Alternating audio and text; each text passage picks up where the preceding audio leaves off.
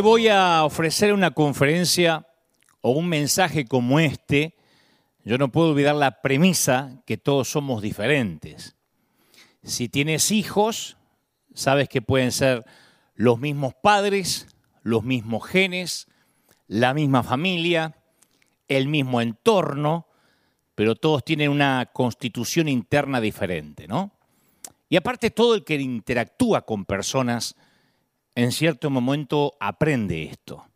Los técnicos de fútbol saben cuáles son los jugadores que funcionan a fuerza de regaños, cuáles necesitan guantes de seda para impedir que se desanimen. Los buenos vendedores saben cuáles clientes quieren más conversación, cuáles quieren más espacio y privacidad. Los eh, jefes eficaces, los terapistas, los maestros, y los políticos dominan el arte de leer y responder a esas diferencias humanas. Y no solo eso, sino que nuestras vidas son mucho más ricas debido a la, diversidad de personas.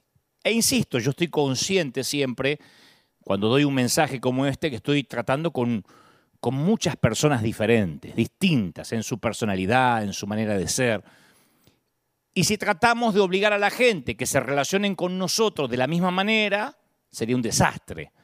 Así que yo siempre me pregunto por qué pensamos que Dios no sabe eso. Pensadores y no tan pensantes, los que dan palmadas en la espalda y los ermitaños que nunca hablan, caballos de carrera y tortugas, dice la Biblia, el Señor los hizo a todos ellos. Y muchas veces en nuestras iglesias, como decimos periódicamente, les damos a la gente un enfoque de, detalle único o de talla única al crecimiento espiritual, ¿no? Como, como un médico que receta la misma medicina para cada dolencia, desde un sarpullido hasta una neumonía. Y a veces por error, por falacia, queremos darle el mismo alimento espiritual y en la misma dosis, como un genérico, a todo el mundo. Y si fuera, aún si fuera la misma medicina, algunos toleran cápsulas, otros toleran jarabes, algunos prefieren inyecciones, hay de esa gente rara, que son formas diferentes de la misma medicina, ¿no?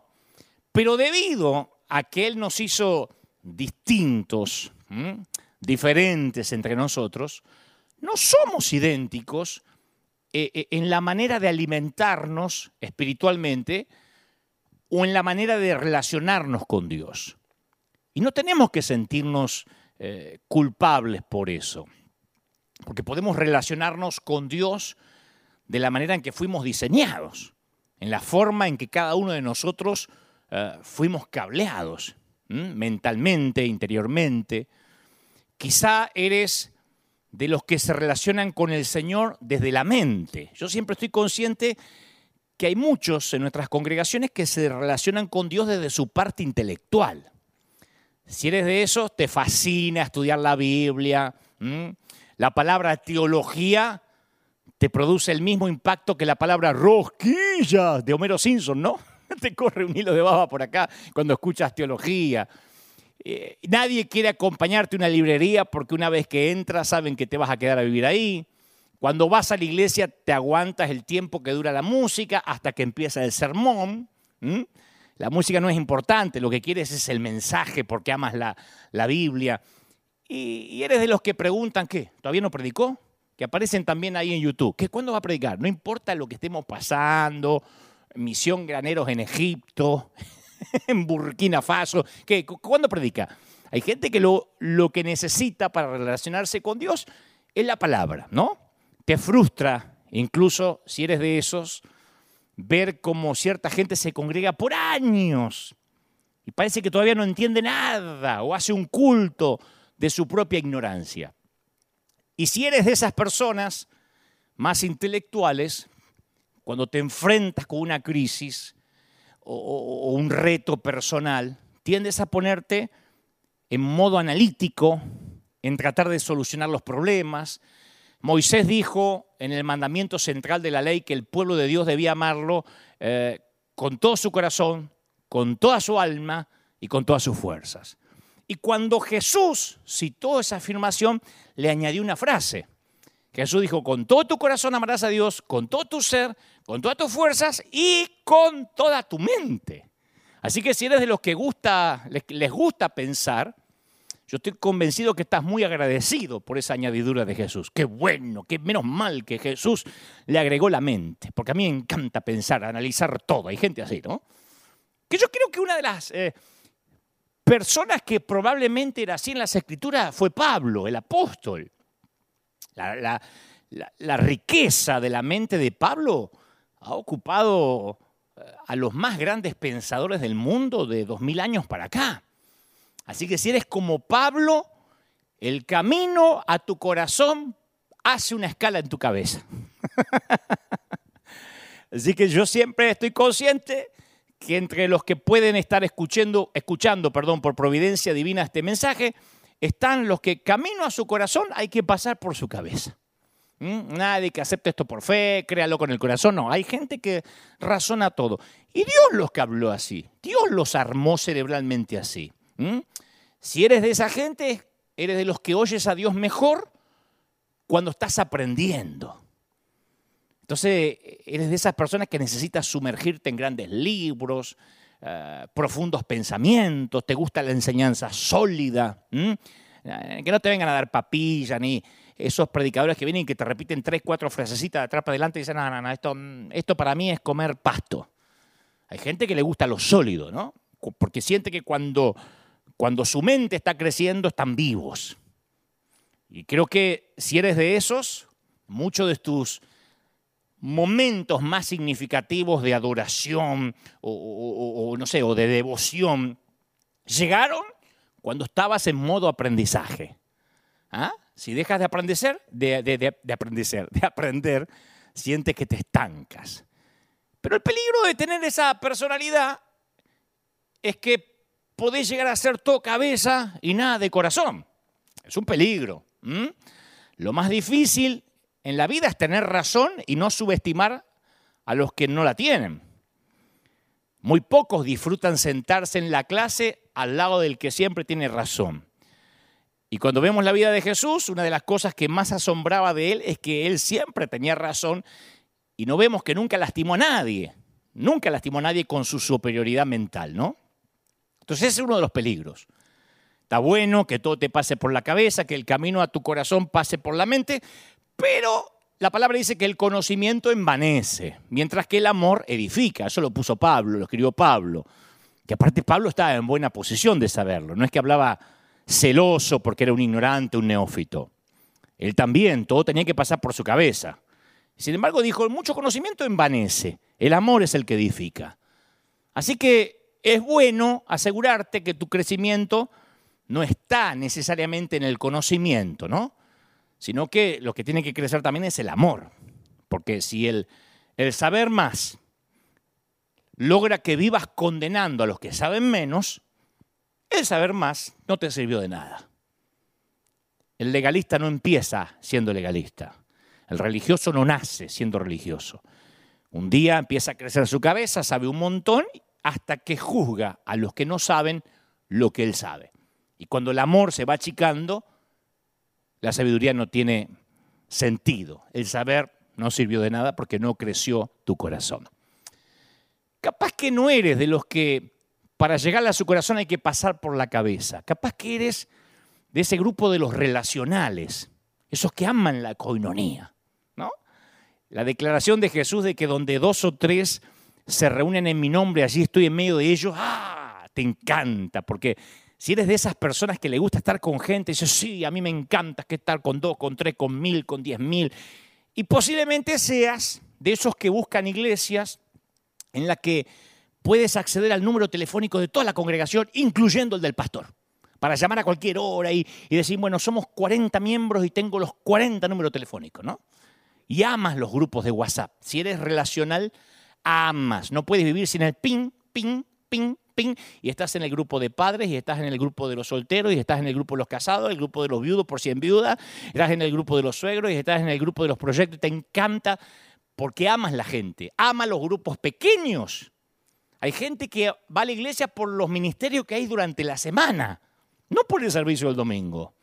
Y son gente que no puede estar sola. Siempre necesita gente alrededor. Y yo cuando predico un mensaje sé que también le hablo a esa gente, ¿no? Esos que, creen que estar a sola con Dios le suena a mandarín básico. ¿Qué es estar a sola con Dios? Porque la, si de esa gente, la manera en que Dios te habla siempre es por otras personas. En el medio del bullicio es cuando Dios te habla. Yo pienso que Pedro haya sido así tal vez. Porque Pedro llegó a Jesús con otros. Fue parte del círculo íntimo del maestro, pero junto con Jacobo y Juan, no solo. Y después de la crucifixión, fue él el que reunió a los discípulos para ir a pescar. Él siempre, aún para ir a pescar, aún para frustrarse, necesitaba compañía. Entonces, capaz que eres de la gente que puede crecer, servir, orar, pero siempre en un contexto relacional. Necesita gente. Si no tienes gente que te haga porra y te haga, oh, y te haga la ola, no vives. Entonces, y no te estoy criticando, hay gente que es así. Yo la admiro. Oyes a Dios en una conversación, nunca en un libro. ¿no? Hablando con la gente, Dios, Dios te habla. Y es verdad. También tiene un peligro esta personalidad y es terminar siendo adicto a la opinión ajena. Depender de la opinión de los demás, depender siempre de otros, ¿no? Y como lamentablemente vos sabés que los carnales están distribuidos estratégicamente por el mundo, de modo que te encuentres dos a tres al día, es probable que vivas confundido. Porque si te dejas llevar por lo que dice la gente, te vas a encontrar con mucha gente espiritual, pero también con esos tres, cuatro carnales que uno se encuentra por día. Y si todo lo que la gente te dice crees que es de Dios, vas a vivir confundido. Pero bueno, así como hay gente que todo le pasa por la mente, hay gente que todo le pasa por lo relacional. Puede que no sea ninguno de los dos. Puede que seas de aquellos que se relacionan con Dios a partir del, del servicio, que son los que más abundan. ¿eh? El comentario de Jesús de que todo lo que hacen por mis pequeñitos, por mis hermanos, aún por el más chiquito, lo hicieron por mí, es una verdad que sientes visceralmente, si es que te relacionas con el servicio.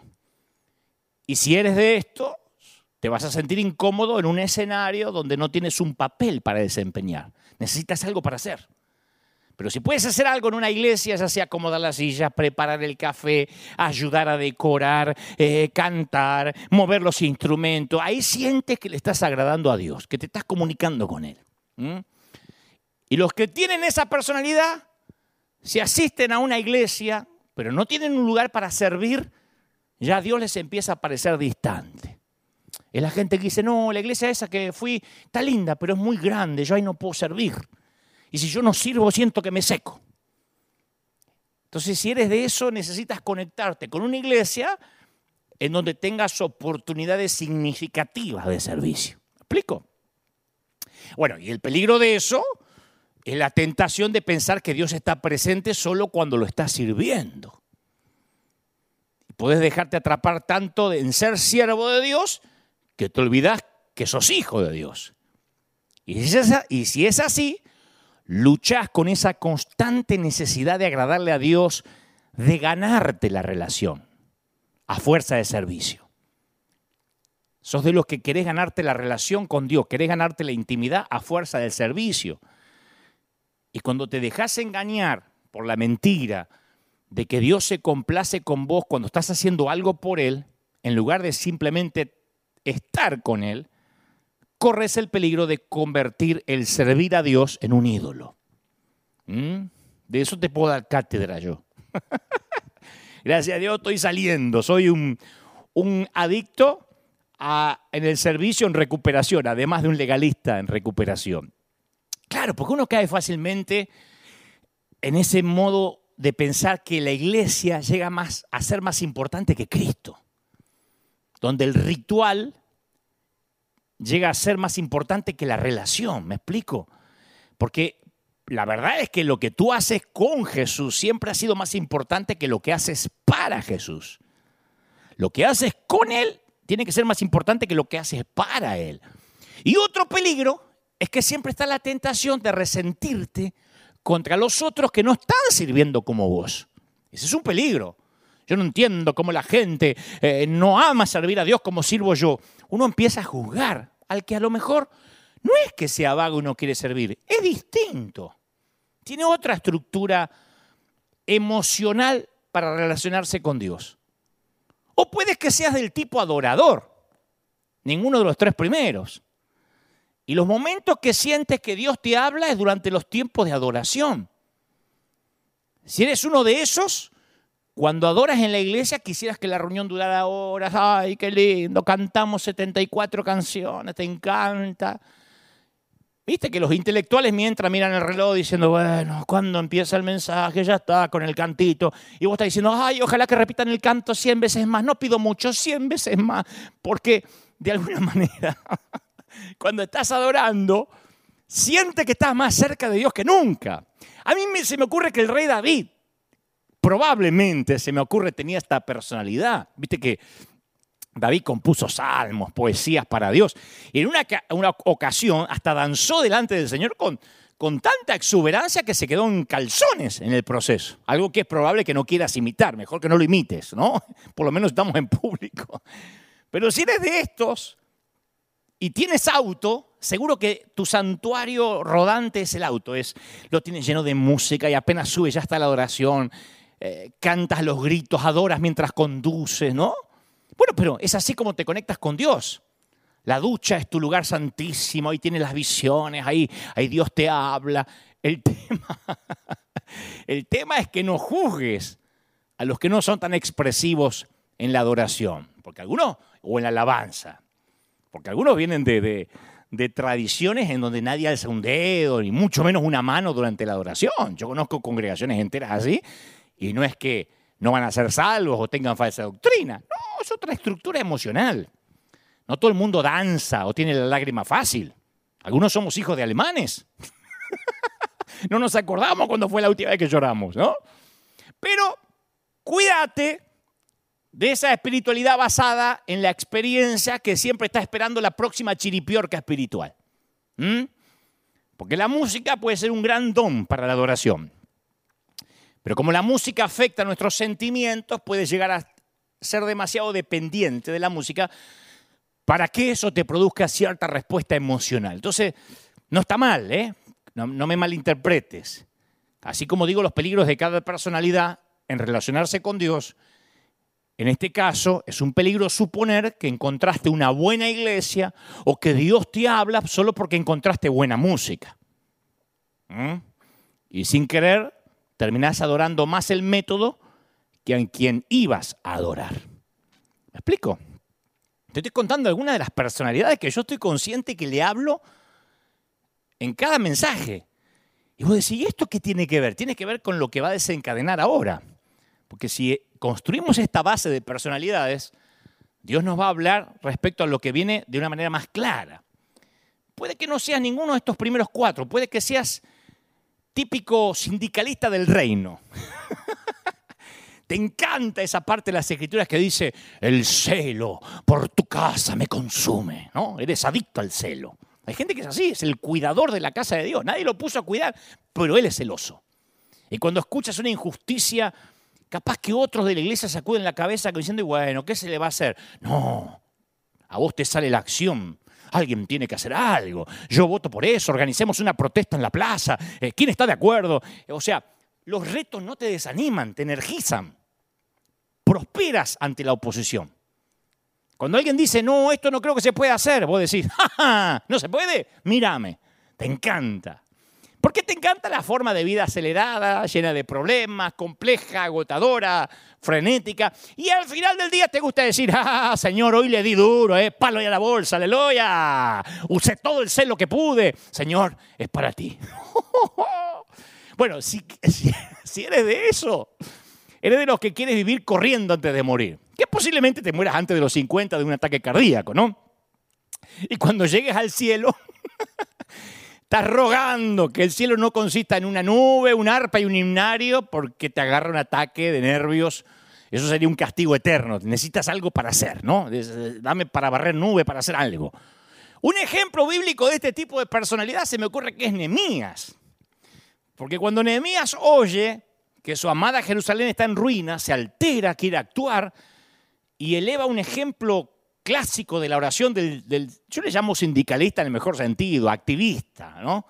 Dice Nehemías, oré a mi Dios y le dije al rey. Todo en una sola, en una sola frase. Oré a Dios y le dije al rey. Todo junto, en ese orden.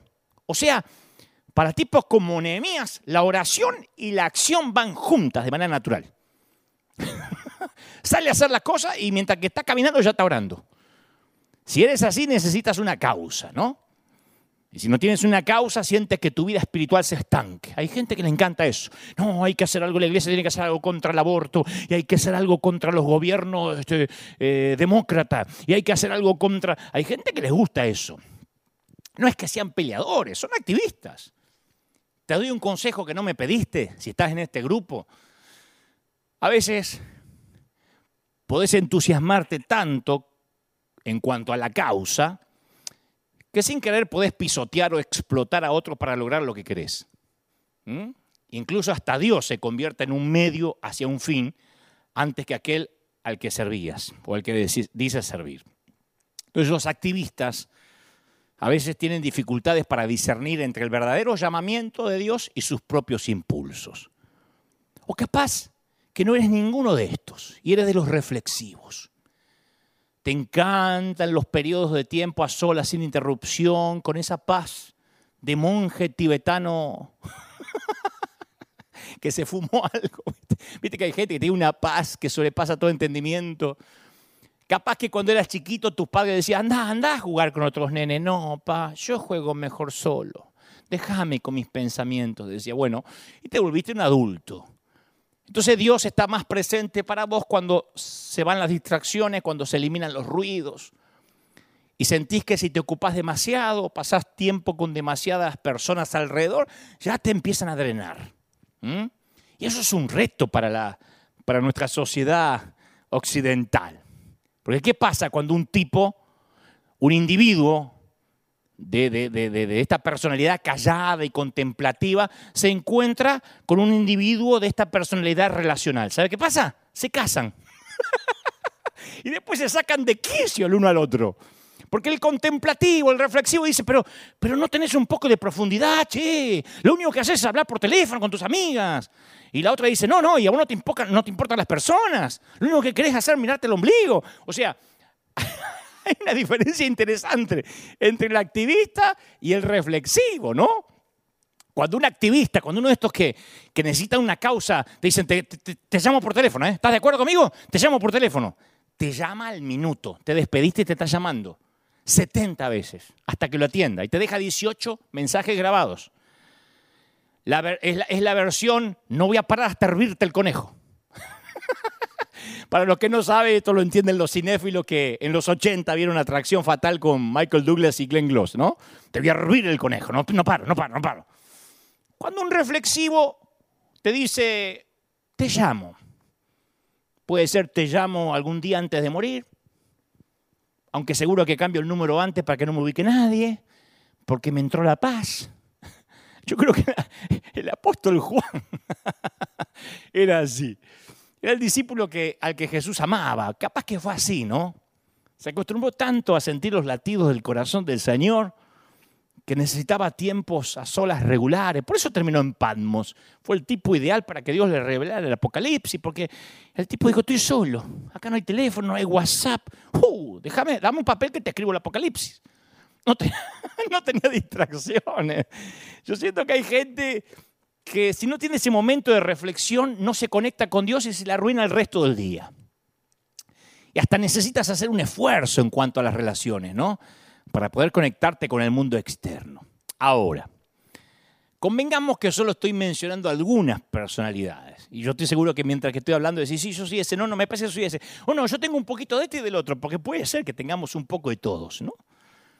Pero uno de los secretos es evitar la tentación de envidiar la manera de relacionarse con Dios de algún otro. Somos distintos. Por eso yo decía hace un ratito, la iglesia cometió el error de dar una medicina genérica y diciendo, hermano, o saltan todos o no salta nadie. ¿Qué le pasa? Cambie la cara, alabe al Señor. Hay gente que no le gusta. Hay gente que no le gusta saltar. Y no es que sea más carnal necesariamente. ¿Qué pasa que no llora usted durante la adoración? Hay gente que no se le cae una lágrima ni aunque le pise el callo. Y hay gente que llora por todo. Que le decís, Dios te bendiga, buenos días. ya está llorando. Entonces no podemos pensar que todos son iguales y lo que es peor, envidiar cómo el otro se relaciona con Dios. Por ejemplo, si eres reflexivo, te gusta meditar, tal vez en algún momento ves algún adicto al servicio de alto perfil, al que mucha gente admira, y te dan ganas de ser como él. Pero no vas a ser nunca como él o como ella. O a lo mejor empiezas a dudar en la manera en que estás diseñado en tu constitución interna. Pero yo al final no soy tan expresivo, yo no soy tan simpático. Eso no está mal, el, pensar que, el reflexionar de cómo somos. Lo que está mal es cuando empezamos a juzgar la manera de ser del otro, que es el, el gran síndrome que sufre nuestras iglesias. Vemos a alguien distinto y ya es hijo del diablo. Ya no nos gusta. Hasta, ah, no se viste como nosotros, no tiene la, la, es apóstata. Seguro que es apóstata. Y es fácil asumir un aire de superioridad. Cuando uno tiene una personalidad y no entiende la personalidad del otro, pensamos que el otro no se puede relacionar así con Dios. Como me dicen a mí, Dios no te puede usar haciendo chistes, porque Dios es un Dios serio. Es el Dios que vos conocés. Pero también estaría mal decir, pero ¿cómo? ¿Cómo conocí un predicador que no hace chiste? Porque no es su personalidad. Hay gente que dice, ¿cómo puede ser que fulano no venga a servir a los 18 cultos que tenemos el domingo? Yo serví en los 18, vine a las 5 de la mañana y me fui a las 3 de la madrugada del otro día. Y hay gente que no. Pero ¿cómo puede ser que la fulana esta no venga a orar a las 4 de la madrugada si es tan lindo orar a esa hora? Hay gente que no puede. No entiendo cómo se puede aburrir y cansar de adorar si apenas tuvimos cinco horas y medias de pie. Me revienta que se sienta en la mitad de la canción, porque no le gusta. Y nosotros cuando vemos a alguien que se sienta durante la adoración, nosotros, el, el adorador puede estar ocho horas adorando. El que es más pensante, intelectual, bueno, no quiero decir con esto que el que adora no es pensante, digo, todos tenemos un poco de todo, ¿no? Pero el que el camino a su corazón pasa por la cabeza, no va a cantar tres horas seguidas. Entonces lo que el punto es que quizás nos olvidamos, Dios nos hizo así, diferentes. Y el gran secreto es ser unidos, no uniformes. En la casa de mi padre hay muchas moradas, dijo Jesús. En la casa, en el hogar, hay muchas moradas, hay muchos cuartos muchas habitaciones. Hay una habitación que fue añadida cuando llegaste a ser su hijo. Dios dijo, un hijo más, prepárame otra habitación. Y es tuya. Y nadie más la puede ocupar. Es tu propia capilla sixtina privada. Y la Biblia dice que está amoblada por todos los momentos de intimidad y unión que compartieron tú y el Padre. Es tu habitación. Somos distintos. En todo el coro cósmico nadie puede entonar tu melodía. Somos hijos. Los que tenemos hijos sabemos que ninguno es reemplazable. Anda a decirle a un papá con seis hijos, una mamá con seis, siete hijos, se le muere uno, bueno, pero le quedan otros seis, tenga otro. No, no son cachorritos. Aún los cachorritos te duelen cuando se muere. Un hijo es un hijo. En la casa de mi padre muchas moradas hay. Somos distintos. Teniendo esta base, esto es lo que te quiero compartir, pero sin esta base, esto que te voy a contar ahora te va a sonar una historia muy conocida diciendo, ah, yo esto yo lo escuché. Pero con esta base de personalidades, acompáñame hacia donde te voy a guiar. Jesús se encuentra en esta ocasión en particular con Marta y su hermana María. Yo sé que la historia la conociste en algún momento y si no, la podés leer en Lucas eh, capítulo 10, versículo 38. María se sienta a sus pies para aprender de él, pero Marta está en la cocina y se queja que no está recibiendo ninguna ayuda. Ella está en la misma casa, pero en mundos apartes. Marta tiene proximidad, pero no tiene intimidad, por lo menos la intimidad que está teniendo su hermana con Jesús. Marta, Marta, dijo Jesús, estás inquieta, ansiosa o preocupada por muchas cosas. Solo una cosa te es necesaria. Y María, ha escogido la mejor y nadie se la va a quitar. Así que si sos un individuo de multitareas, uno de esos que le gusta hacer cosas, que se relaciona con Jesús a través del servicio, Marta es tu santa patrona. Lo que ella está haciendo en el relato, tratando de alistar la comida, está poniendo los huevos en el fuego, está haciendo a la vez unas milanesas, hace unas pastas por si a Jesús no le gusta milanesa, y después prepara un asado argentino que eso le gusta a Jesús y a todo el mundo, limpia la casa, este, y le dice a los otros lo que tienen que hacer. Si la ves así, te identificas, dices, vos decís, sí, pero así como se debe vivir la vida, ¿o no? Bueno, si eres del tipo de personalidad de Marta, ahora mismo estás mirando este mensaje, pero mientras tanto estás revisando los mensajes del celular, estás leyendo los comentarios de YouTube, peleando con alguien en YouTube, che, dejen de escribir, escuchen el mensaje. O sea, puedes hacer muchas cosas. Y lo más probable es que estés mirando este mensaje mientras estás tomando un café, mientras preparas de comer, hablas con los chicos, sacas el perro y decís que yo puedo hacer muchas cosas a la vez y Dios me habla. Esa es tu idea de estar con Jesús, igual que Marta. Pero hay un error en creer que la presencia de Dios exige que dejemos de hacer las cosas. Este es el punto al que quiero llegar. He aquí el punto. Creemos a veces como que a Jesús no le interesa lo que hagamos, las tareas. Yo escuché predicar sobre Marta y María muchos años. Y hasta escuché a algún predicador decir que es mejor sentarse de manera tranquila en la sala que trabajar en la intensidad de la cocina. Hay que ser como María y no como Marta. Claro, y cuando estos mensajes llegan a la iglesia, ¿quién quiere ser como María? Pase al altar. Los que son como María, los reflexivos, los que pueden adorar siete horas y media y no se aburren, los que ponen a Jesús Adrián Romero y después pasan por Marco Barriento y después por Gilson y se les fue el día, los que son como María, se alegran y dicen, tomá, mm, esto va para la carnaza de Marta, tomá, tomá para vos. Mm. Ah, el Dios le habló a aquel, porque no es reflexivo como yo, porque no es adorador como yo. Pero hay un problema con esto. Porque yo voy a toda la Biblia y me encuentro que Jesús en muchas partes dice mucho en cuanto a qué hay que hacer. Jesús ofrece muchos relatos de obreros. Voy a la historia de Jesús y el que se esfuerza recibe el elogio, mientras que el calmado y el pasivo se le llama siervo malo y perezoso. ¿Mm? ¿Me seguís? En otro relato, un padre le dice a dos de sus hijos, vayan a trabajar hoy al viñedo.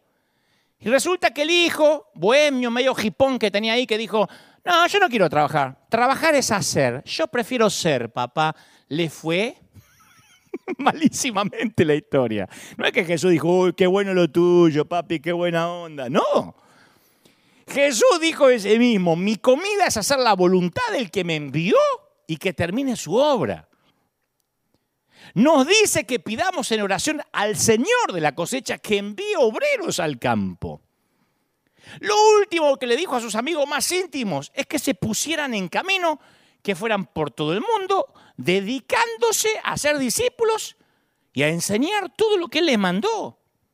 Ahora, si el relato de Marta y María intentara mostrar que solo el tipo de personalidad de María experimenta la plena presencia de Jesús, que es mejor sentarse en silencio en la sala de estar que estar atareada en la cocina. Entonces, ¿por qué Jesús y sus seguidores están tan atareados en los evangelios? ¿Por qué voy al libro de los Hechos de los Apóstoles y están todos trabajando? ¿Por qué no están reflexivos, tirando, tirado a los pies, adorando, aleluya? Estoy esperando que Dios me toque acá en la habitación. ¿Por qué no se quedaron todos en el aposento alto? Hoy voy a ser de abogado del diablo porque estoy defendiendo a Marta por un ratito, ¿no? Por eso hice toda la introducción de los diferentes tipos de personalidad y que todos se relacionan con Jesús, todos, pero de una manera distinta. Porque yo te empiezo a decir, no, hay que dejar todo y buscar la paz. Medita dos, tres horas al día. Aunque sea, busca al Señor tres horas en oración al día. Una madre con nenes chiquititos una mamá que tiene la escalerita, viste que hay un montón de familias que tienen la escalerita, que el esposo, la escalerita de chico digo, que el marido se va a trabajar porque alguien tiene que trabajar afuera y ella no puede salir a trabajar porque tiene todos los críos. Y, hay tres que usan pañales a la vez. Vos le decís a esa mamá, busca la quietud, la paz, busca la soledad. Son palabras que no tienen la menor idea de lo que significan esa madre.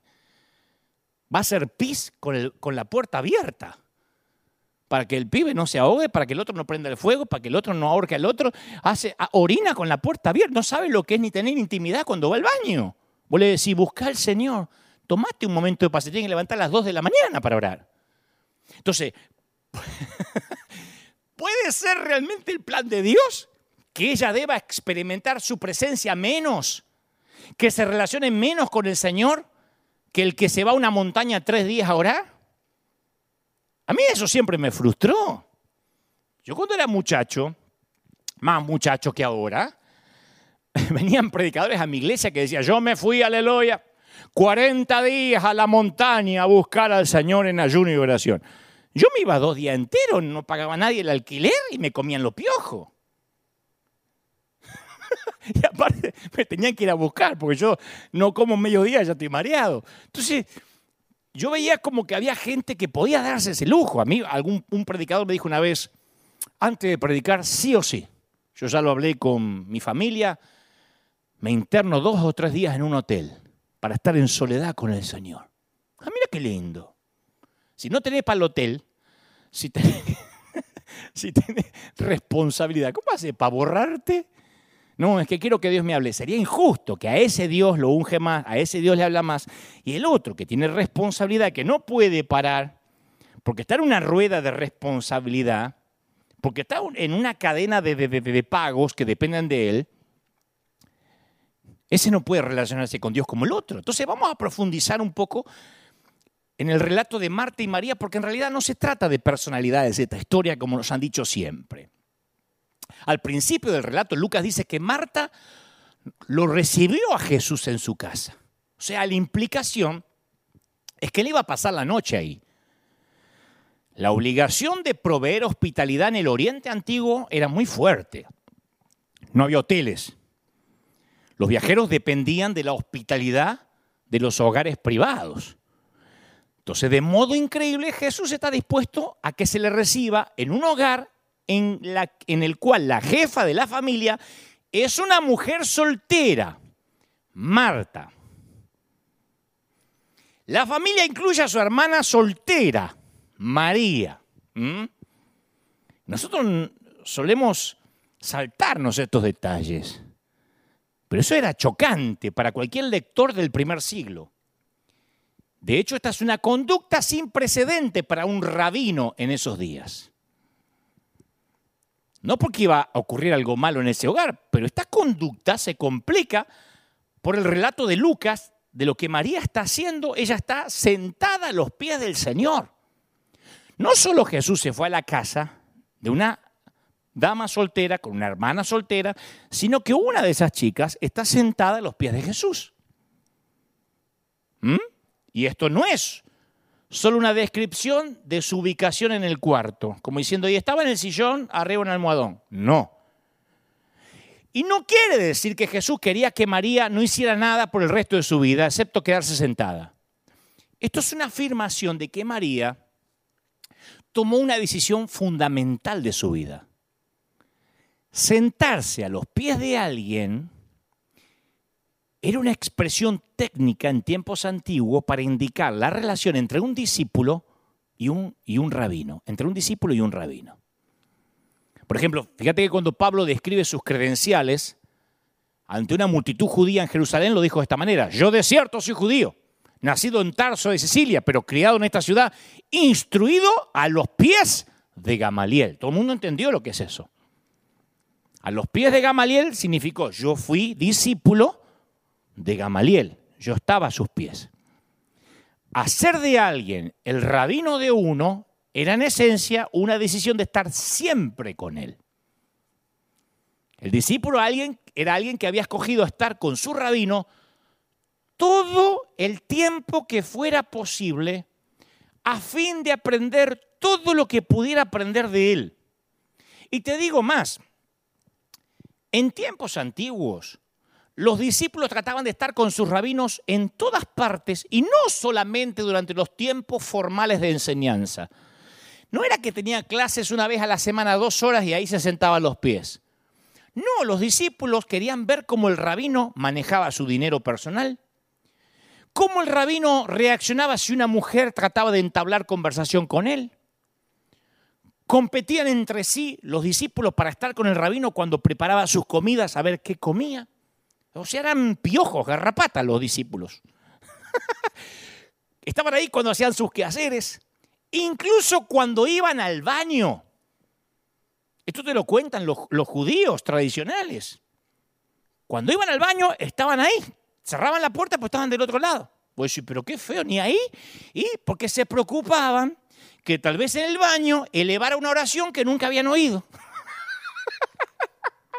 escucharían otro ruido, otras cosas. No creo que escuche una oración, pero bueno, ahí estaban los tipos. A ver si aprendían algo. A ver si me pierdo una lección porque el tipo está teñido de vientre dentro del baño. De hecho, hay un antiguo fragmento de instrucción que dice, es magnífico, escucha, que tu casa sea un sitio de reunión para los sabios y siéntate en el mismo polvo de sus pies y bebe con sed sus palabras.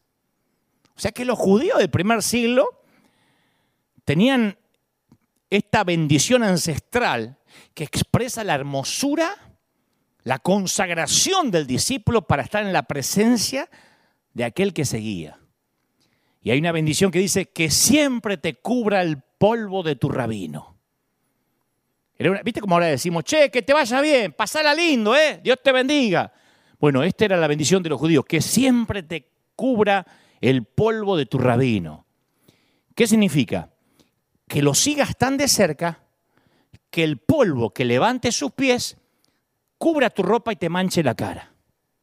Cuando un tipo camina así en el polvo, tenés que estar muy cerca para que el polvo tragues polvo, para que vayas detrás, de modo que te manche la ropa y te salpique la cara.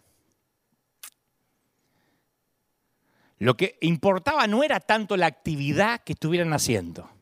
Lo que importaba era estar con su rabino, sea lo que fuera que estuviera pasando. Toda actividad era una oportunidad para aprender del rabino, sobre cómo ser como el rabino.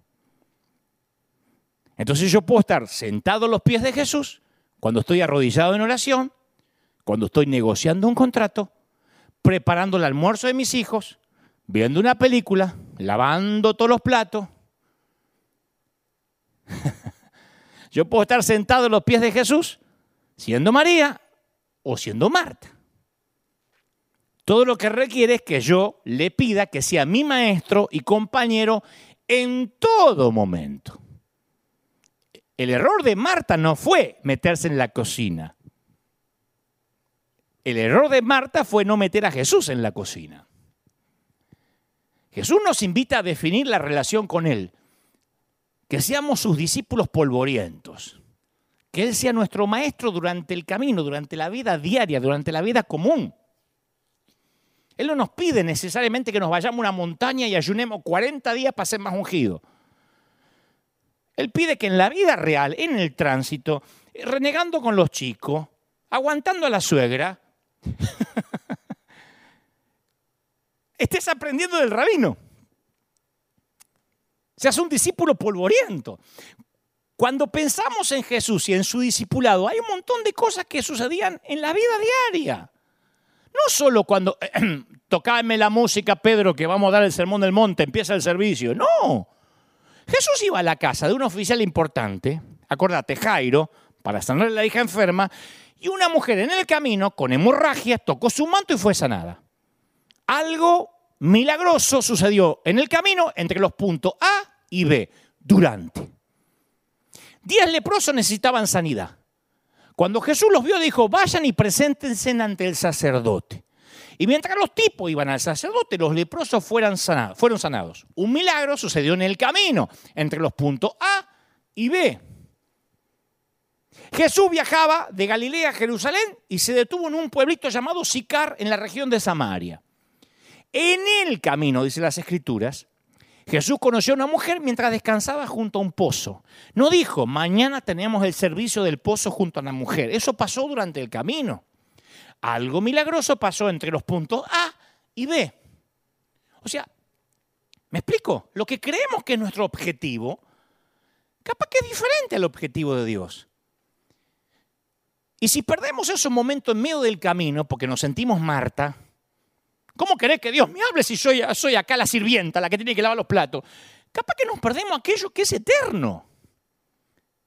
Si tu relación con el maestro son solo dos horas a la semana, te vas a perder el 90%, no, ¿qué digo el 90? El 99% del aprendizaje de la vida con el maestro. Durante esta pandemia hay gente que aprendió un montón que se acercó a Jesús más que nunca. Y hay otros que le quitaron sus dos horitas de repetir frases y se enfriaron. Ay, no, es que yo sin la iglesia... Y si tenías que estar con el rabino todo el tiempo, ¿qué tiene que ver esas dos horas? ¿Dónde aprendieron más los discípulos? ¿En el sermón ¿Durante el sermón del monte o caminando con él en el camino? Tres años con el maestro. Yo le conté a nuestra congregación una vez que tenía que ir a, predicar a cierto país, ¿no? Eh, no me gusta mucho viajar, pero he viajado. Hace 30 años que viajo y viajo, pero no me gusta. Disfruté mucho el año pasado que no tuve que viajar. Pero tenía que ir a un país y no tenía ganas de viajar. Sentí una cosa de no, no, y ya estaba comprometido, había dado la fecha. Finalmente volé, muy a pesar mío, y vi que no me había equivocado porque tal como había temido, el sonido, la organización, todo el evento era, resultó un fiasco. O sea, cuando te das cuenta de que no tenía que haber venido, pero no porque soy exquisito o piqui, sino porque realmente no se escuchaba, estaba mal organizado. Eh. Cuando llegas y te dicen, perdón, pero nos faltó tiempo para anunciarlo y la verdad que no nos apoyaron. Y, Pero prediqué, nunca se me nota, yo me, me pongo la sonrisa. transmito lo que creo Dios me dijo que diga. Y cuando bajo del stage estaba frustrado. Y un muchacho me sigue hasta el automóvil que me, llevaba al hotel. Y me dice, ¿puedo con, con vos? Son dos minutos. Le digo, mira, yo, yo, yo me voy ya a descansar. Porque no, no, son dos minutos, son dos minutos. Y tenía tanta insistencia, tenía un, algo bajo el brazo. Me dijo, aparte quiero darte algo. Me terminó diciendo que yo era como su padre o su hermano mayor que su papá lo había abandonado y que solo los mensajes transmitidos por este servidor lo habían mantenido con ganas de vivir, entre otras cosas muy bonitas, ¿no? Porque al final fueron más de dos minutos. Pero me contó su historia, me preguntó si podía asegurarle que no perdería su salvación. Y le digo, ¿pero por qué? Me dice, no, porque a veces pienso que si me tocaría partir con el Señor, le digo, pero sos joven, che. Me dice, sí, pero la salvación la perdería. Le digo, mira, no porque nadie arrebata de su mano a los que son sus hijos. Le digo, vos te arrepentiste de algo que hiciste. Me dice, no, no, mi vida está bien con el Señor, pero quería tener esa tranquilidad. Oramos juntos, me abrazó muy fuerte, nos despedimos y antes de que yo me suba al auto, me dio un dibujo mío, un dibujo de mí, me hizo una caricatura que aún conservo, lo tengo en la oficina, ¿no? Subo al automóvil, me golpea la ventanilla otra vez, bajo y me dice, hey, ahora que hablé con vos, yo creo que me puedo morir mañana. al día siguiente, y antes de subirme al avión, me dijeron que ese muchacho había tenido un accidente automovilístico esa misma noche y había fallecido al instante.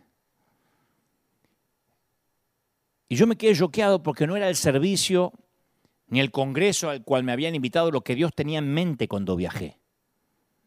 Era una cita divina para que yo hablara con ese muchacho. ¿Mm? Algo pasó entre los puntos A y B, algo eterno.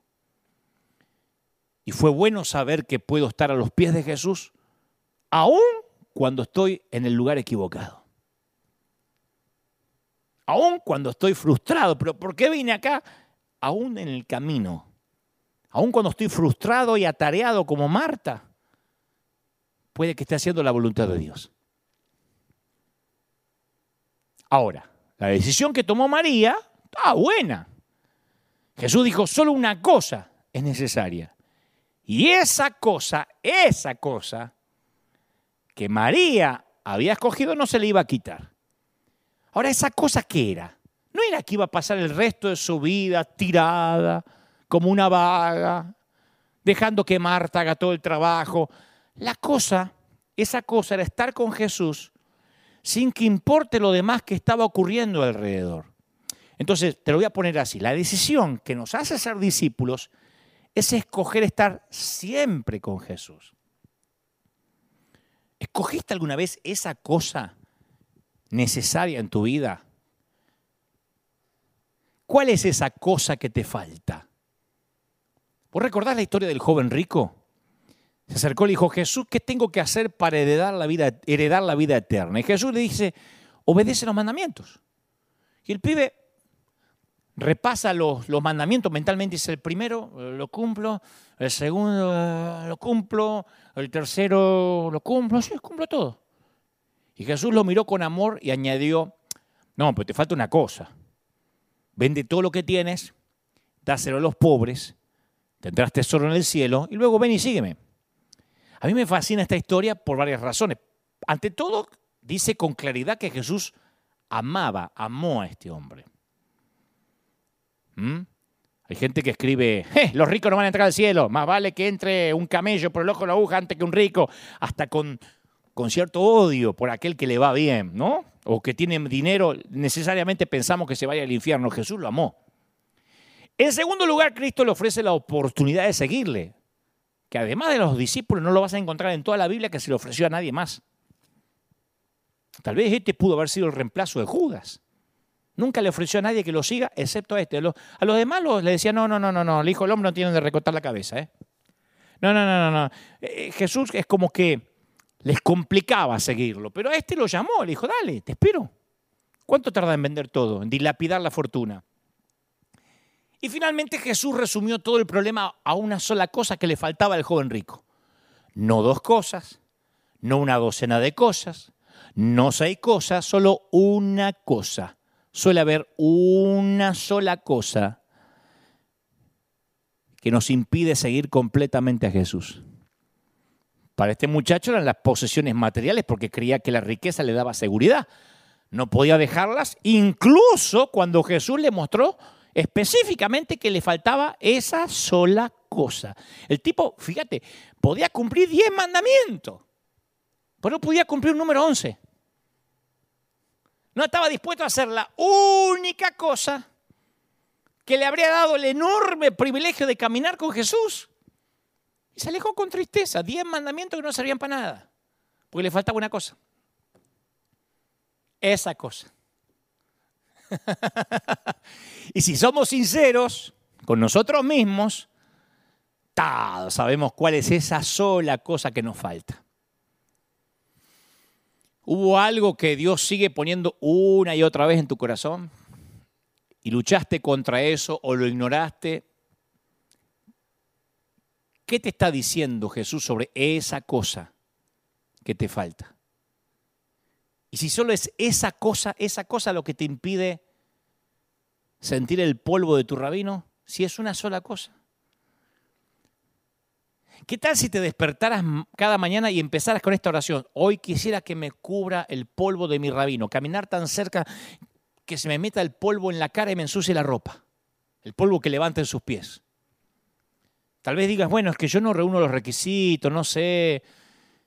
Y aquí hay otro detalle que pasamos por alto, que nadie del primer siglo se le hubiese pasado por alto, pero a nosotros sí.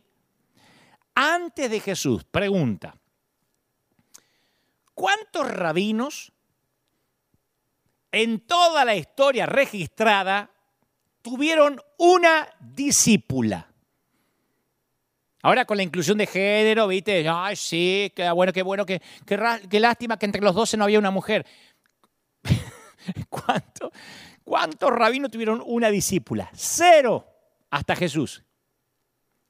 Ningún rabino respetable permitía que una mujer se le acercara lo suficiente como para que le cubriera el polvo, para que el polvo le, le, llegara a sus cabellos, a su cara. Hasta ese momento Jesús, de modo escandaloso, puso la presencia de Dios a disposición de todo aquel que la quería, hombre o mujer, joven o viejo, ermitaño o ama de casa, campesino o rey, judío o griego. Y mientras, ¿qué hace Marta? Está en la cocina. Y Lucas nos alerta del gran obstáculo que nos impide estar con Jesús cuando dice que Marta se sentía abrumada por todos los preparativos. Ahora, Lucas no dice, eh, eh, Marta trataba de abarcar mucho y el que mucho abarca poco aprieta. La implicación es que Marta quería estar con Jesús. Esa era la intención de ella, si no, ¿para qué lo va a invitar a su casa? Pero luego la presión de proveer hospitalidad se lo impidió. Preguntémonos, vamos, vamos a preguntarnos porque vamos a hacer de cuenta que la estamos juzgando a la pobre Marta. y voy a ser ahora el fiscal. ¿Quién dijo que ella tenía que proveer ese nivel de hospitalidad? ¿Quién le puso la vara? Atendelo todo el tiempo, que no le falte café, que no le falte mate cocido, que no le falte té, atendelo, traerle un picadito. Traerle... ¿Quién dijo? No fue Jesús. ¿De dónde salió esa voz que dijo, tenés que hacer esto, tenés que portarte bien, atendelo bien, que después Jesús se va a sentir mal atendido? Tal vez fue la cultura. Tal vez fue el papel estereotipado de las mujeres. Tal vez fue una vocecita dentro de la cabeza de la, de la madre, ¿viste? Cuando era chiquita, Marta, aprende a cocinar. Que la gente no crea que eres vaga porque nunca te vas a casar si no sabes cocinar y no sabes atender a un hombre. Tal vez fue su reputación. Porque el nombre de Marta viene de un término arameo mar, que se usaba para ama de casa o anfitriona. La tipa está en la cocina no tiene que estar ahí. Y Jesús no la quiere ahí, pero ella está ahí. Y Marta dice, bueno, seguro que María, mientras que intercambia un par de cortesías con Jesús, le dijo, llévale estas aceitunitas y venite para la cocina. llévale estas salchichitas que vaya picando y venite para acá. Y María dice, ahora seguro, Marta dice, seguro que María viene a ayudarme en la cocina, en la limpieza. La tipa no viene. Por eso hay conflicto. Porque Marta está tratando de limpiar el polvo y María está revolcándose en el polvo del maestro. María dice que tus pies me sacuden el polvo de los caminos. Y Marta dice, no, hay que mantener encerado el piso. Así que el trabajo de Marta atraviesa lo que llamamos el efecto residual. Esto va dirigido para alguien que necesita oírlo. ¿Sabes lo que es el efecto residual? Vos sabés cómo funciona. Vamos a suponer, hay una gran fiesta en tu casa, se empiezan a ir todos, se van todas las visitas y te quedas lavando los platos. Todos los platos, hay una pila de platos así. La humanidad, el universo vino a comer a tu casa. Tu esposo dice, oh, no aguanto más la espalda. Oh, prende la tele y se desploma y queda en estado vegetativo mental. Al principio no te molesta, porque dice, seguro que cuando me vea lo atareada que estoy, me va a venir a ayudar. Y entonces haces comentarios así, soslayas comentarios. Es locura, no voy a terminar más. Encima sola, no termino más. Y te empezás a enojar. Mientras más te enojas, ¡paf! Golpeas los platos por la pileta, haces mucho ruido con los cubiertos. En ese momento se te cae una copa, un, vaso, el suelo se rompe. El tipo no levanta la mirada de la tele y pregunta, ¿se te rompió algo? ¿Viste esas preguntontas que decís, ¿qué quiere que te diga? No. Siempre a esta hora tiro una copa para celebrar que terminó la fiesta. Entonces, cierras con fuerza, ¡paf! el lavaplato, golpeas los cubiertos y el tipo sube el volumen de la tele, busca el control y se sube así, porque no puede oír lo que quiere escuchar. Claro, y vos querés que el otro reconozca su egoísmo, el gazán, que se sienta culpable, que aprenda tu ética de trabajo, que alguien tiene que limpiar, que las cosas no se limpian sola. Pero si tu marido tiene un alto umbral de tolerancia a la culpa, lo único que lograste es mucho ruido y una loca que rompe los vasos. Y Marta está haciendo mucho ruido con los platos a estas alturas y golpea las cosas, está.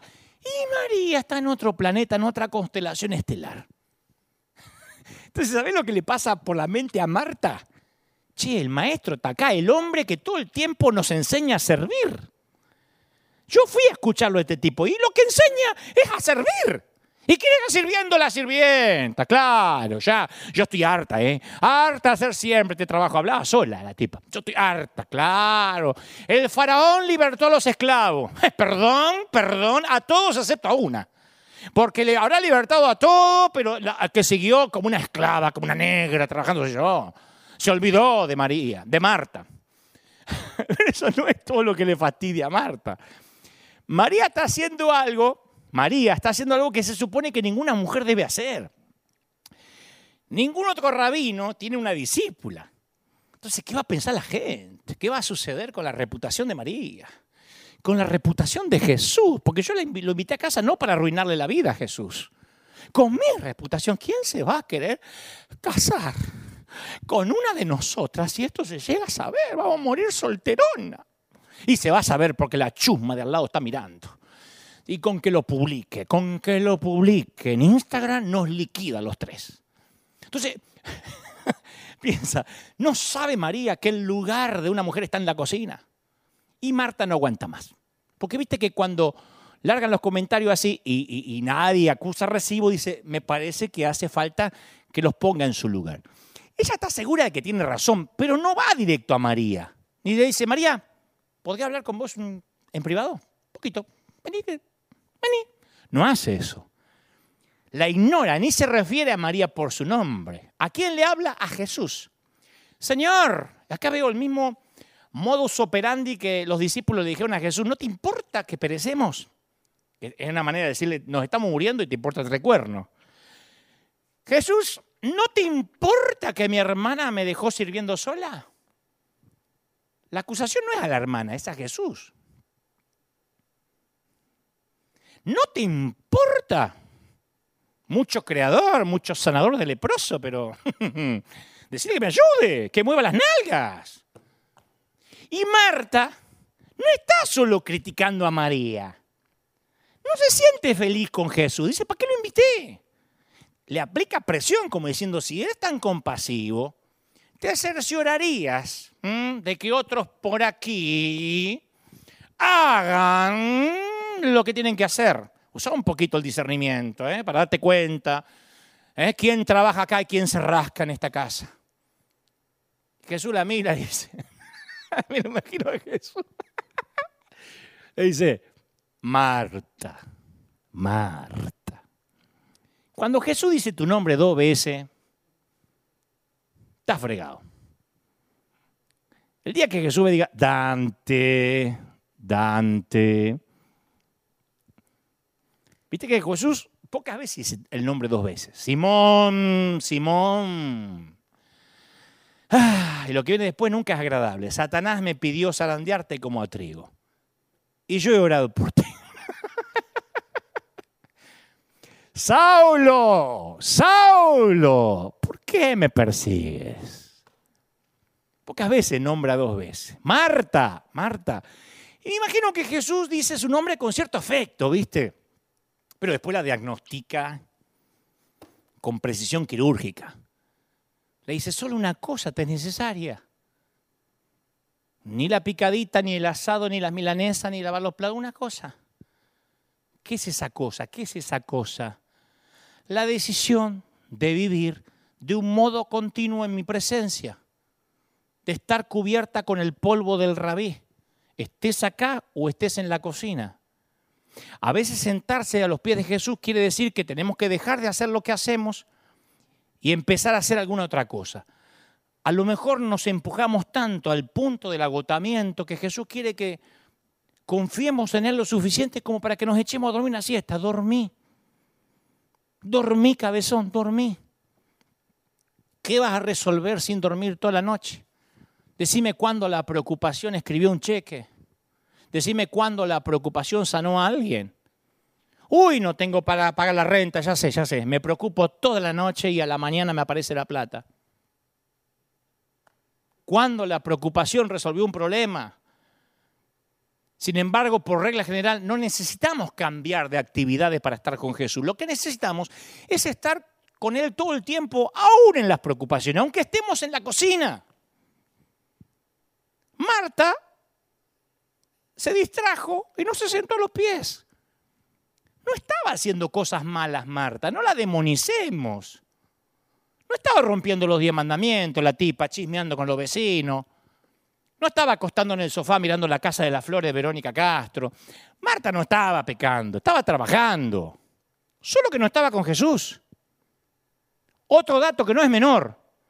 Marta es una seguidora de Jesús. No estamos hablando de Herodes, de Poncio Pilato, de Judas, en el peor de los casos. Marta invitó a Jesús a la casa. No es una mujer desafiante, llena de odio, rebelde. Está distraída, preocupada, enfadada, como muchas personas que me están mirando ahora. ¿Crees que te defina Marta? La misma casa, diferentes cuartos. Está en la misma casa con Jesús, en otra habitación. Como tantos. Jesús le dice, María escogió lo mejor. ¿Qué te impide sentarte a los pies de Jesús y quedar cubierto con el polvo del rabí? Porque no es que uno escoge a propósito, eh, me mantengo a la distancia de Jesús. ¿Quién dice eso? Es sutil. Tenemos buenas intenciones. Invitamos a Jesús a nuestras casas. Pero acabamos perdiendo su presencia, no porque lo rechacemos, sino porque nos dejamos abrumar por los preparativos de la vida. Nos distraemos. Diría un querido cantante, poeta argentino que ya falleció, Facundo Cabral, no estás deprimido, estás distraído. Misma casa, cuartos diferentes. Es todo. De alguna manera tenemos que perder ese miedo de que si nos preocupamos lo vamos a resolver. Si nos dejamos de preocupar, eh, nos va a ir mal. Entonces nos preocupamos como si tuviéramos el control de algo y no hemos aprendido el arte de soltar. Mira, así con la pandemia y esto desde los pastores para abajo, no, aprendemos, no aprendimos a soltar. Espero que no venga un, un COVID-20, ni un COVID-23, ni un COVID-30 para que aprendamos. Y soltar no es pasividad, es sentarse a los pies de Jesús. no quiere decir esperar pasivamente. Quiere, decir reconocer que Él está presente aquí, ahora, y no controlamos el universo. Fíjate que no controlamos nada. Fíjate lo que pasó con el COVID. Nos metieron adentro en cuarentena y no podíamos salir al mercado. Fíjate que ni eso pudimos controlar. A veces yo suelo estar en la misma casa que Jesús, pero en otra habitación. Hay gente que viene acá a la reina, a, a la iglesia, en tiempos regulares, pero está en otra habitación, misma casa, distintos cuartos. Y en esas ocasiones a mí me pasa que me veo tentado a llevar conmigo todo el día el peso de la preocupación. ¿Y sabe cuál es el gran peligro? Que me distraen de la presencia de Dios en mi vida. Me mantienen alterado en la cocina en lugar de sentarme a los pies que me ama. A veces yo he pasado, porque, porque te imaginas que de todos los pastores que debe haber, yo soy, por eso digo que ni soy pastor, porque debo ser el menos indicado. Pero muchas veces yo me quise adueñar uy, me voy a preocupar por la finanza, me voy a preocupar por los líderes, me voy a preocupar. Y me dice, sentate a los pies y esto no es tuyo. Te pensás que te necesito en la cocina controlando. Entonces, parte de la vida podemos pasarla como María en la sala durante tiempos de quietud y de paz, pero mucho de la vida lo pasamos en la cocina como Marta. En tu lugar de trabajo, tu cocina tal vez sea tu oficina, tu cubículo, el piso de la fábrica, el escritorio de un aula, de un aula escolar, la casa donde cuidas a los chiquitos, en alguna iglesia donde trabajas como voluntario, esa es tu cocina. La cocina es ese lugar en nuestra sociedad en donde nos preocupamos y nos afanamos al cohete. ¿Por qué no te sentás a los pies de Jesús ahí, incluso ahí? No dejes de trabajar, pero cubrite con el polvo del rabí. Jesús va a venir a la cocina si se lo pides.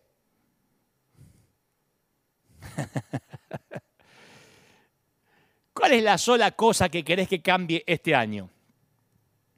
Porque si podés cambiar una sola cosa en la vida y la cambiás por completo, entonces en una década el paisaje de tu vida se va a ver completamente diferente. Imagínate una cosa cambiada por año. Claro, en una década cambiaste 10 cosas, 10 disciplinas, 10 pasos más cerca de la persona que Dios quiere que seas. Pero es una cosa. Es una cosa la que el Señor nos intentó enseñar durante todo este año en la pandemia. Una cosa, si vos me decís, Dante, ¿vos qué crees que nos quiso enseñar Dios durante esta pandemia? Una sola cosa nos quiso enseñar.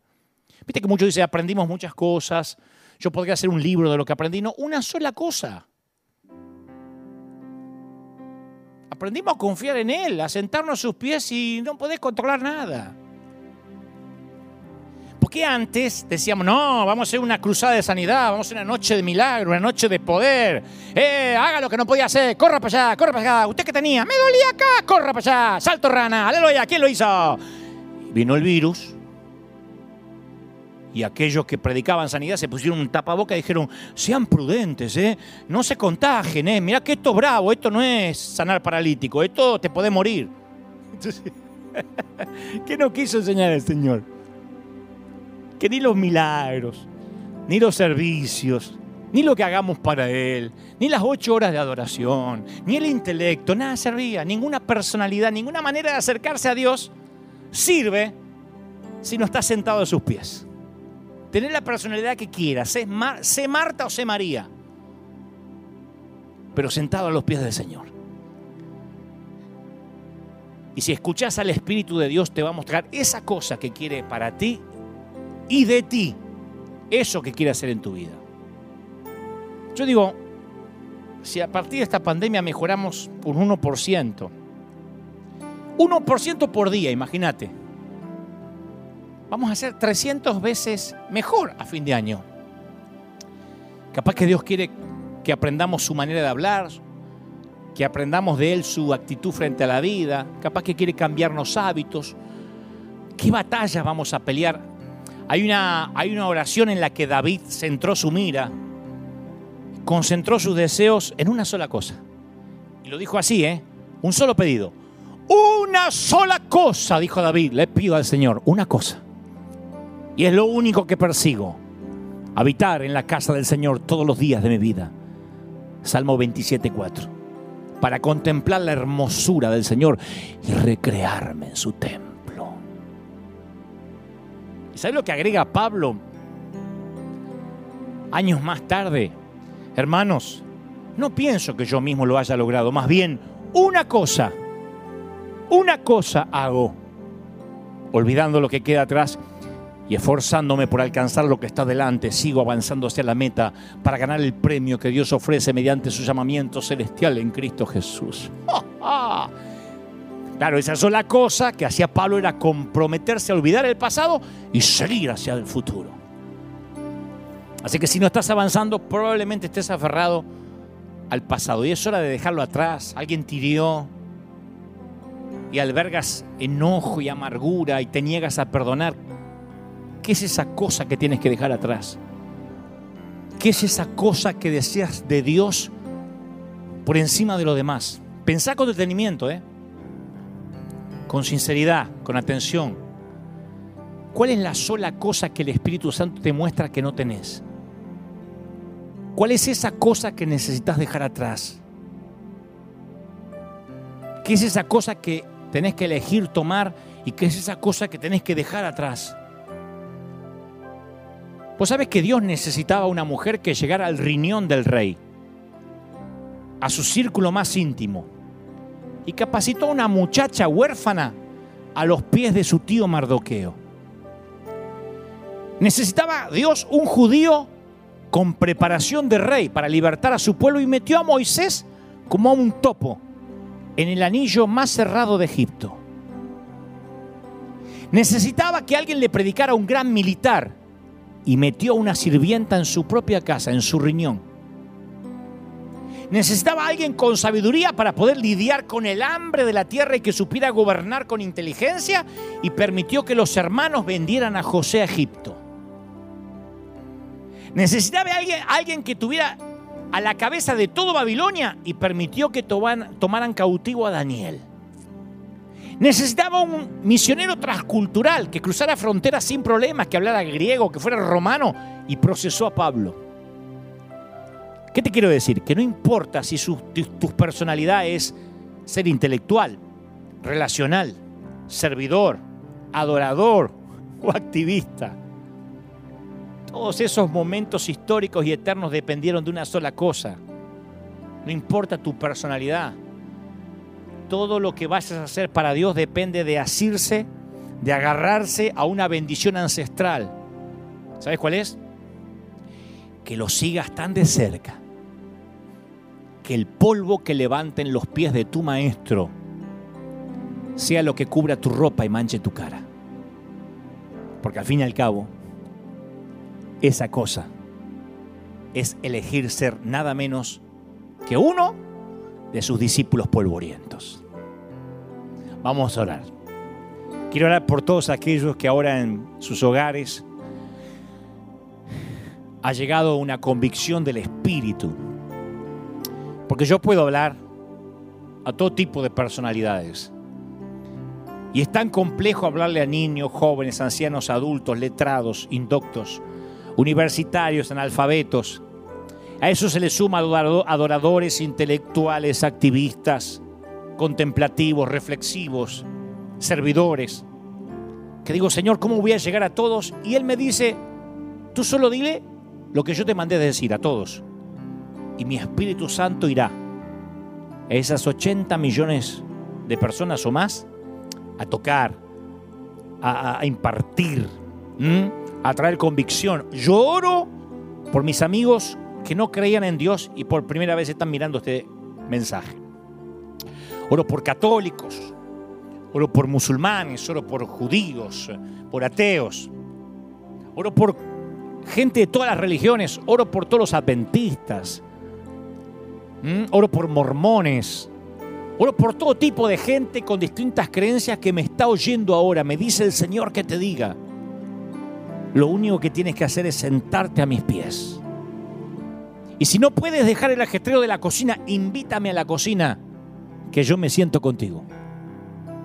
Vamos a orar por todos aquellos a, los cuales la pandemia los sintieron que los arrasó, que les quitó lo que sabían hacer, lo que podían hacer, y sintieron que su relación con Dios se, se fisuraba. El Señor me dice que te diga, yo estoy más cerca que nunca. Este es el año donde se separó, bueno, el año que se fue, el año que se separó el trigo de la cizaña. Vos sabés que estamos, en cualquier momento decimos que vamos a abrir, estamos preparándonos para cuando tengamos el visto bueno, no solo del gobierno, sino de Dios de abrir. Y ya algunos dicen, voy a ir de donde sea, de cualquier parte del mundo, quiero que abran y voy a cruzar las fronteras para ir. Y otro dice, no, no, no, yo ya no vuelvo más, servidores. No, conmigo no cuenten más. Me aparté, no, no quiero ir más, siento que no cuentan más contigo, conmigo. Y yo le dije al Señor, ¿por qué esas cosas pasan? Y Él me dijo, porque el que estaba por emociones, el que estaba por el cultito, el que estaba porque servía, el que estaba porque le daban un gafete, el que estaba porque le daban un uniforme, porque le daban una toga para cantar, y no se sentaba a mis pies, la pandemia lo tamizó. La pandemia fue un colador. Otros tuvieron que tirarse a los pies del Señor, porque no tenían para comer, porque tenían miedo a contagiarse, porque perdieron seres queridos. Tuvieron que replantearse lo que habían aprendido. Otros tuvieron que replantearse lo que enseñaban. Dios nos mostró que aquellos líderes, aquellos pastores que no entendamos que la iglesia cambió para siempre, vamos a sufrir. Se terminó el silencio de los corderos, se terminó el control de los corderos. Se terminó, yo soy el pastor y el líder y me tiene que decir todo.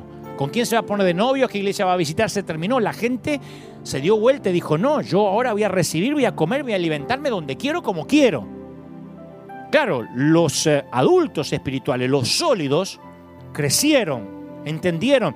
Y los bebés, los que dependían de la papilla, que le dieran la comida en la boca, sufrieron raquitismo espiritual. Y este tiempo que viene sobre las iglesias es para separar el trigo y la cizaña. Dios lo suele hacer. De tanto en tanto vienen estos, estos tamices, estos coladores. Y entonces queda la gente que entendió y llegan nuevos, nuevas personas que entienden lo que es el Evangelio. Algunos dicen, pero ¿cómo voy a sobrevivir sin pasar al altar, sin que tenga hermanos que me, que, me abracen? Bueno, ahí está, como tanta gente en la posguerra, como tanta gente en países donde predicar a Cristo te lleva a la cárcel o lo que es peor a la muerte. sentado a los pies del Señor, estés en una cárcel, estés en una cueva, en una sala de cuidados intensivos, entubado, con respirador, sentado a los pies del Señor. El Señor está ahí, sentado a sus pies, pagando la renta o viviendo bajo un puente, sentado a sus pies, con salud o con salud frágil y quebrada, sentado a sus pies. Hace un par de semanas Luis Palau partió con el Señor sentado a los pies del Señor. Dijo, hasta aquí he llegado, me voy con Él, sentado a sus pies.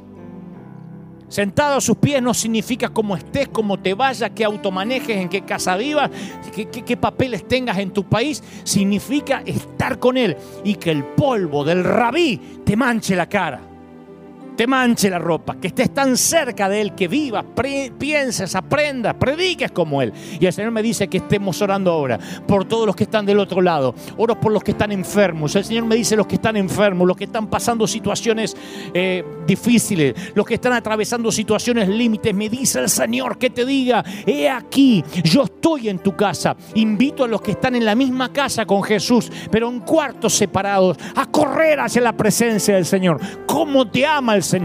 ¿Cómo te ama que dice Marta, Marta, Dante, Dante? No estés afanado. Yo estoy aquí en tu casa. Yo no te dejo. Me muestra el Señor que muchos han pensado que el Señor no estuvo allí, que el Señor los abandonó. Pero ahora mismo vas a tener una revelación de que Él nunca te dejó, que nunca te abandonó, que siempre te sostuvo. ¿Cómo te va a dejar si en sus manos te tiene esculpido, princesa? ¿Cuánto te ama el Señor. No te imaginas cuánto te ama el Señor. ¿Cómo no te va a amar? ¿Cómo no te va a amar si te vino hablando durante todo el año? Si te sostuvo, si te mantuvo, si jamás te ha soltado. Y aun cuando pensaste que estabas solo, el Señor dijo, yo estoy contigo. Yo te bendigo, dice el Señor. A los que están recibiendo a Jesucristo en su corazón ahora, lo único que tienes que decir, entra en mi vida, perdona mis pecados. Anota mi nombre en el libro de la vida. Es todo lo que tienes que decir. Y el Señor llega a tu corazón, llega a tu vida y todas las cosas son hechas nuevas. Amén y amén.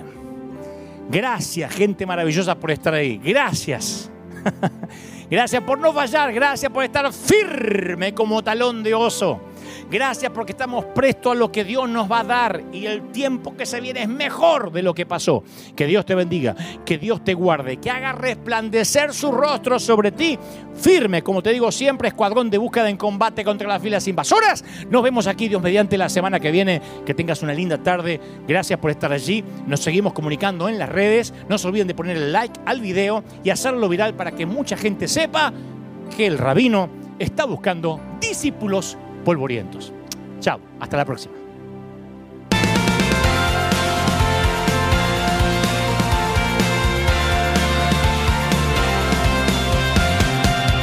Apareciste una noche de soledad, abandonado y perdido te reconocí. Tu voz diciéndome no temas, yo estoy aquí. El Padre me envió por ti. Me curaste las heridas, me sanaste, mi Jesús. Todas mis cargas las dejaste allí en la cruz.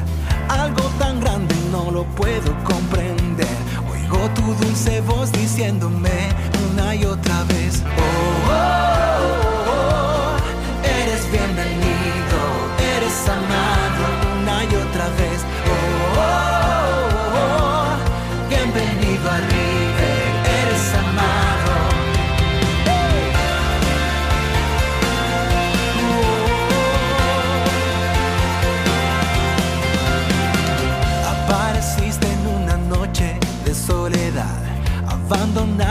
perdido te reconocí. Tu voz diciéndome no temas, estoy aquí. El Padre me envió por ti. Y me curaste las heridas, me sanaste mi Jesús. Todas mis cargas las dejaste allí en la cruz. Algo tan grande no lo puedo comprender. Oigo tu dulce voz diciendo